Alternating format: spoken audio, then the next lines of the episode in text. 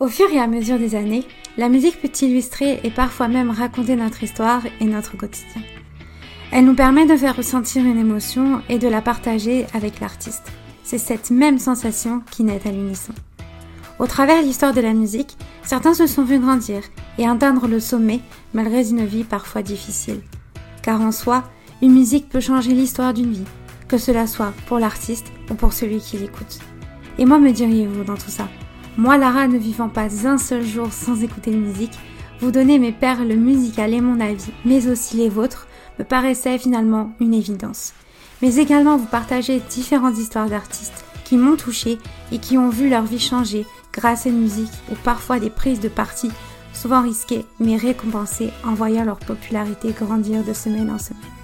Alors si ce contenu te plaît, je te donne rendez-vous le 29 juin à 10h pour le tout premier épisode de la saison 2 de La Cachette Secrète. Salut, salut